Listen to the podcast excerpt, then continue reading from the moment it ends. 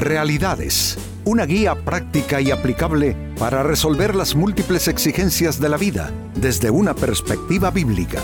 Con nosotros, René Peñalba.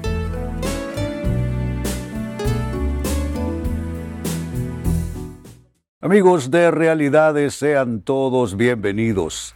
Para esta fecha nuestro tema, el refugio de la mentira. Triste decirlo, pero ciertamente muchas personas recurren a la mentira como una forma de evasión o de manejar situaciones eh, que quizá no saben cómo resolver en la vida. Así es que este es nuestro tema, el refugio de la mentira. Y es el profeta Isaías en la Biblia quien nos habla de esto, Isaías capítulo 28, versículo 17, que leo para ustedes.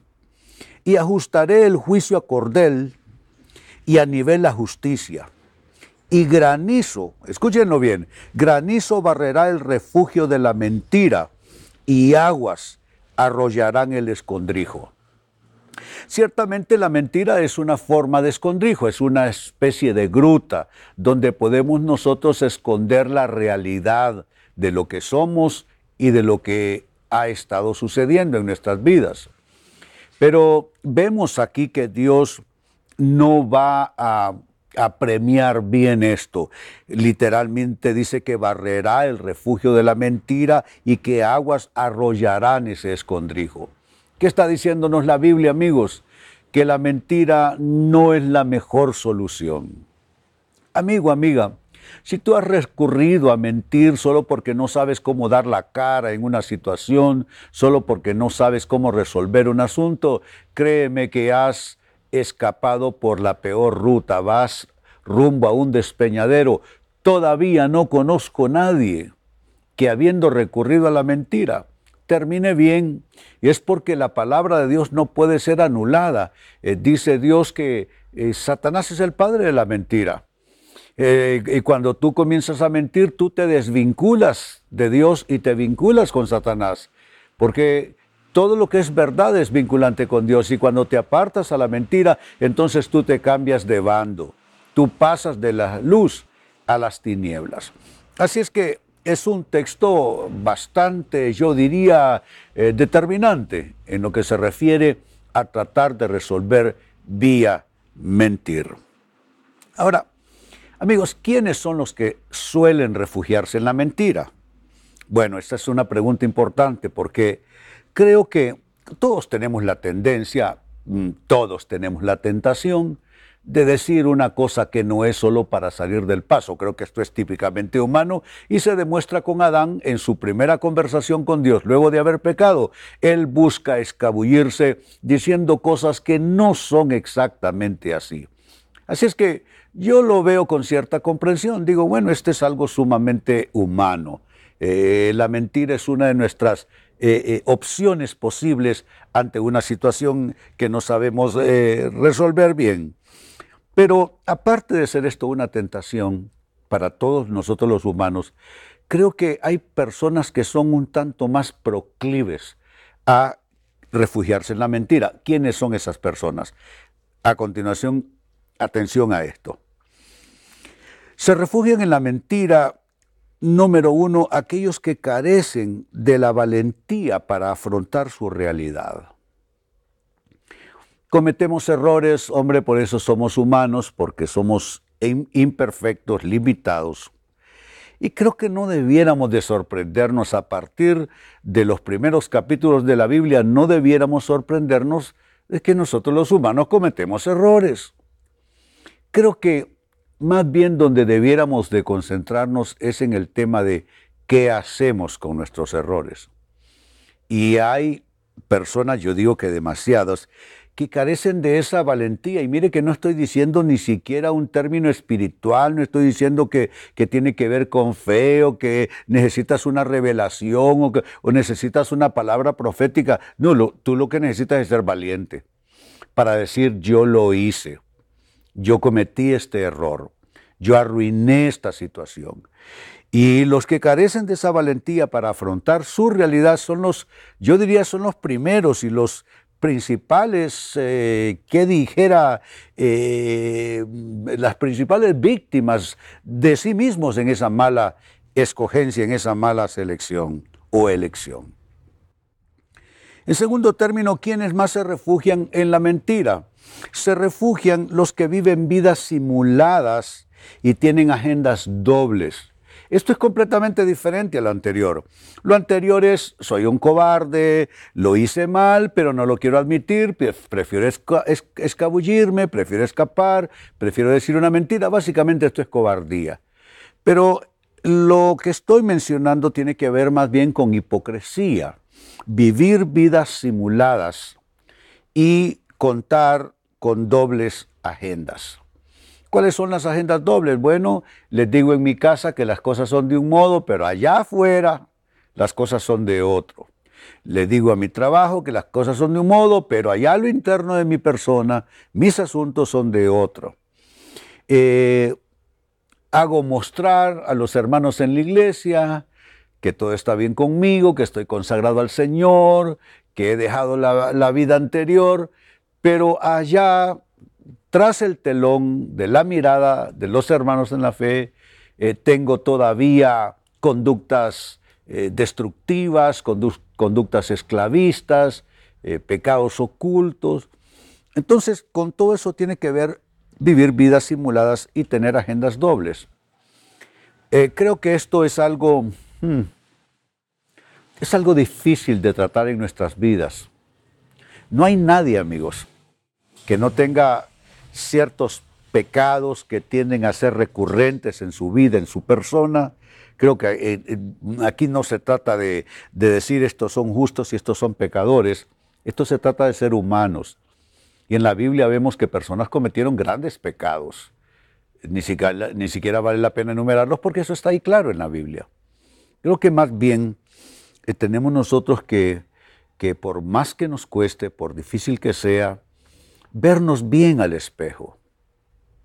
El autor neotestamentario dice que a veces nos sucede que somos como una persona que se ve al espejo y luego se da la vuelta y olvida lo que vio. Pero no es que uno lo olvide, es como que es una especie de engaño interior. Eh, Dios te da un poco de revelación acerca de lo que has hecho y lo que ha pasado con tu vida. Tienes conciencia, a veces te quebrantas, puede ser que hasta ores a Dios, pero luego haces un desdoblamiento de esa situación y te vas como que si no ha pasado nada, sigues en la misma situación y sigues con una agenda doble y sigues con una vida en simulación. Personas así viven escapando en la mentira, escondiéndose en la mentira. Tercero, ¿quiénes más se refugian en la mentira? Los que huyen de sus pecados tan simple y llano como eso. Eh, Caín cuando asesinó a su hermano Abel dijo algo que es una gran verdad espiritual y humana a la vez. Dijo, de aquí en adelante andaré errante. O sea, ¿qué está diciendo? no voy a poder sembrarme en ningún lugar. No voy a poder sembrarme en ningún escenario. No voy a poder sembrarme en ninguna relación.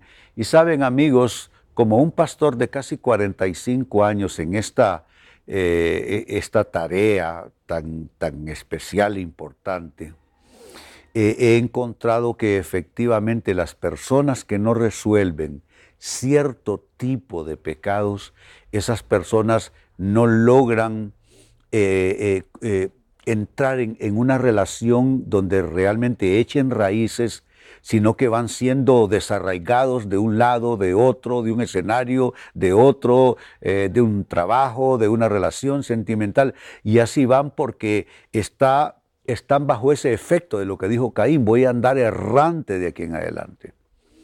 Entonces, ¿cómo uno darse una oportunidad? Porque esto no se trata de culpabilizarse uno, amigos. Se trata de, resolverlo.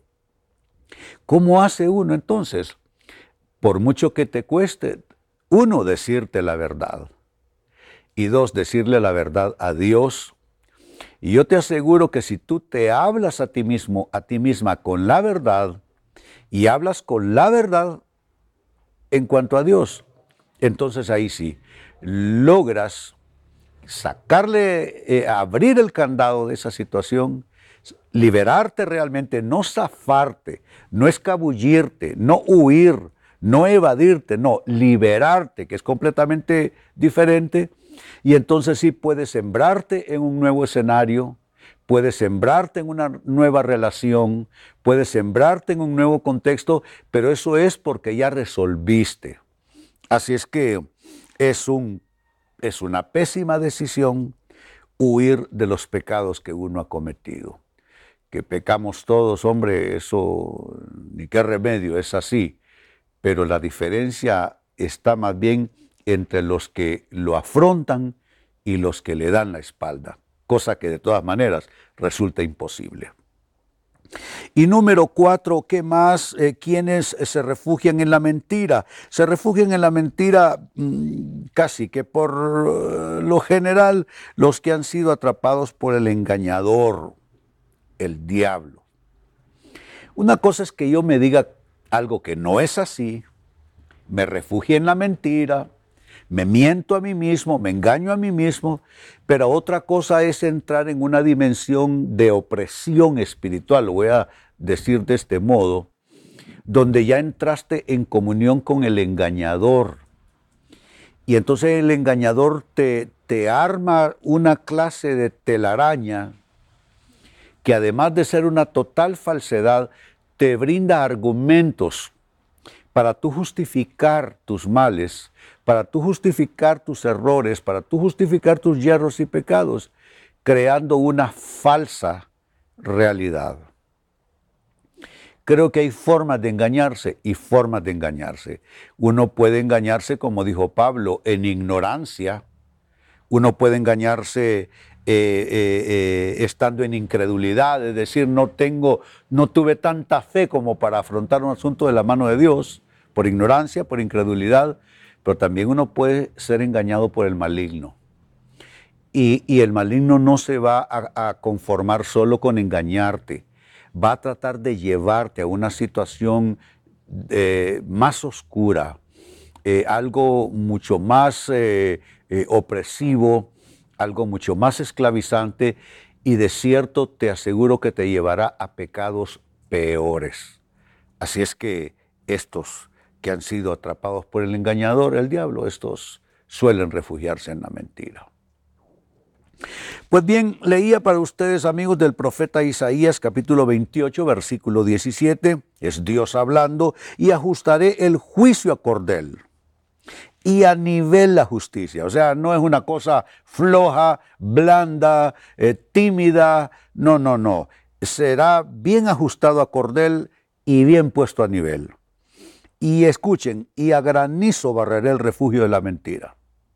Donde quiera que haya un refugio de la mentira, Dios no te va a estar ayudando, al contrario, Dios por tu bien va a tener que destruir esa gruta, ese refugio falso de la mentira. Y dice, y aguas arrollarán el escondrijo. O sea que Dios nos ama definitivamente sí, pero no va a condescender en una situación de estas. Y con este texto como base respondí esta pregunta. ¿Quiénes se refugian en la mentira? Uno, los que carecen de valentía como para afrontar su realidad. Dos, los que viven vidas simuladas y tienen agendas dobles. Tres, los que huyen de sus pecados. Y cuatro, los que han sido atrapados por el engañador. Esto es el diablo. Amigos, que nada de esto nos acontezca y si eso ha estado pasando a escapar por la vía correcta de esto, que es básicamente yendo cara hacia Dios a confesar todos nuestros pecados. Amigos, con esto cierro el tema, de igual manera me despido. Y les recuerdo que nuestro enfoque de hoy ha sido titulado El refugio de la mentira. Hemos presentado Realidades con René Peñalba. Puede escuchar y descargar este u otro programa en rene-penalba.com.